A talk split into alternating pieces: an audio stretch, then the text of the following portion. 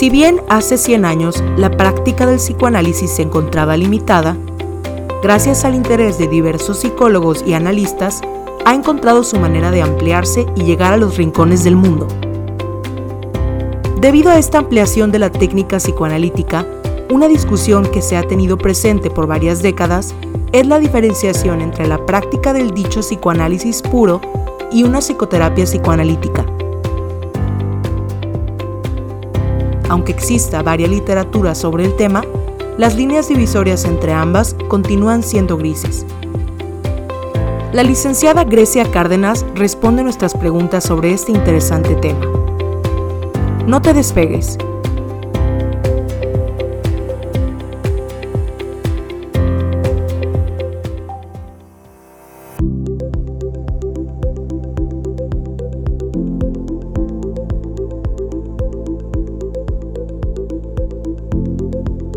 ¿Por qué es importante diferenciar las distintas terapias psicológicas? Es importante porque cada persona posee un conjunto de experiencias, capacidades y recursos que lo vuelven único, y es significativo que el profesional de la salud mental sea capaz de reconocer la singularidad del paciente para con sus estudios determinar el camino a tomar de tratamiento que sea más adecuado y apto para cada paciente.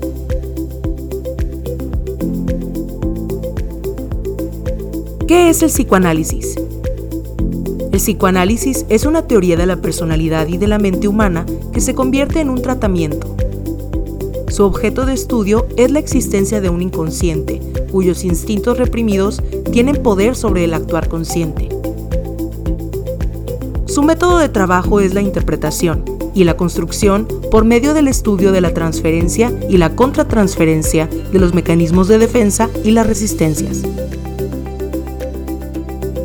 ¿Qué es una psicoterapia? Según la Asociación Americana de Psicología, la psicoterapia se puede definir como un tratamiento de colaboración entre un individuo y un psicólogo donde se busca ayudar a la persona a 1. Encontrar alivio a su angustia emocional. 2. Buscar soluciones a los problemas en su vida. Y 3. Modificar las formas de pensar y actuar que le impide trabajar productivamente.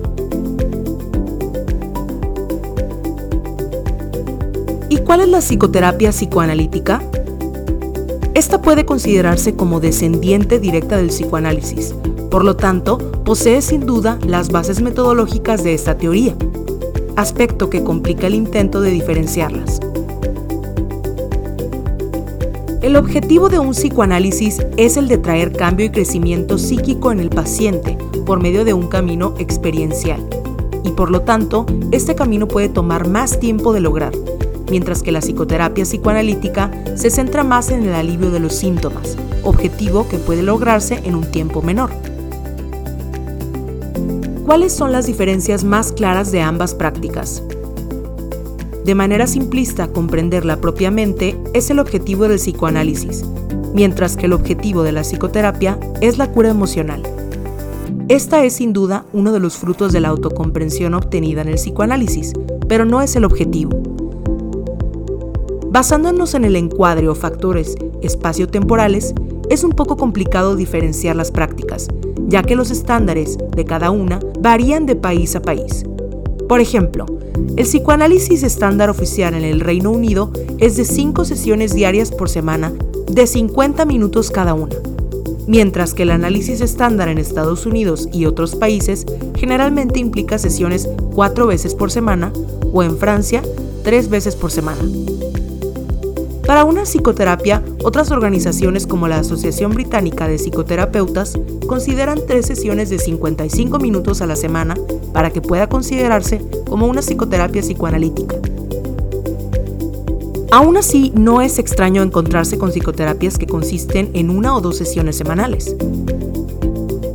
En un psicoanálisis clásico freudiano, el paciente tomaría la terapia únicamente haciendo uso del diván, pero en prácticas contemporáneas se puede considerar como psicoanálisis aún con un acomodo frente a frente.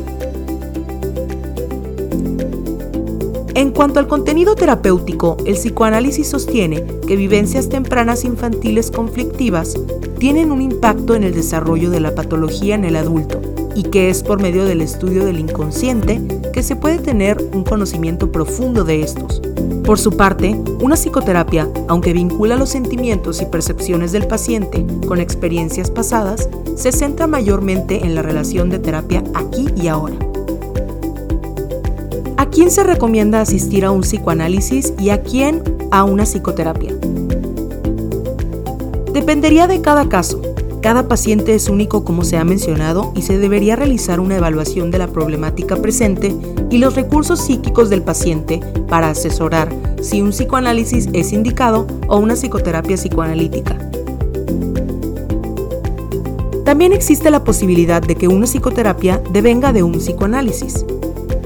Las neurosis, los trastornos del estado de ánimo como una depresión, trastornos de ansiedad, trastornos de alimentación o fobias son ejemplos de enfermedades que pueden atenderse dependiendo de la intensidad o grado de afectación, por un psicoanálisis o una psicoterapia. Otros trastornos considerados más graves como los trastornos psicóticos, como la esquizofrenia, podrían atenderse con un psicoanálisis, pero en conjunto con el apoyo de un tratamiento psiquiátrico.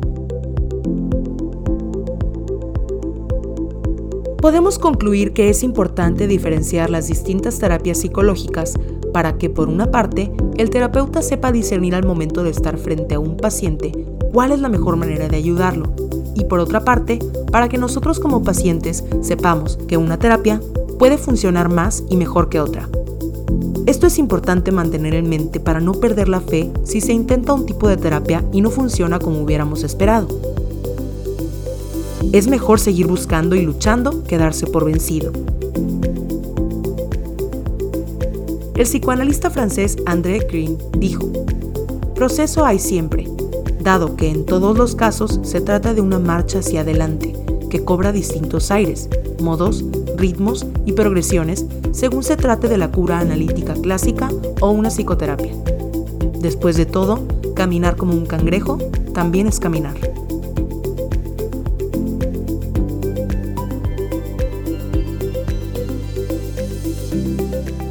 Gracias por sintonizar esta cápsula informativa de Psicología Integral.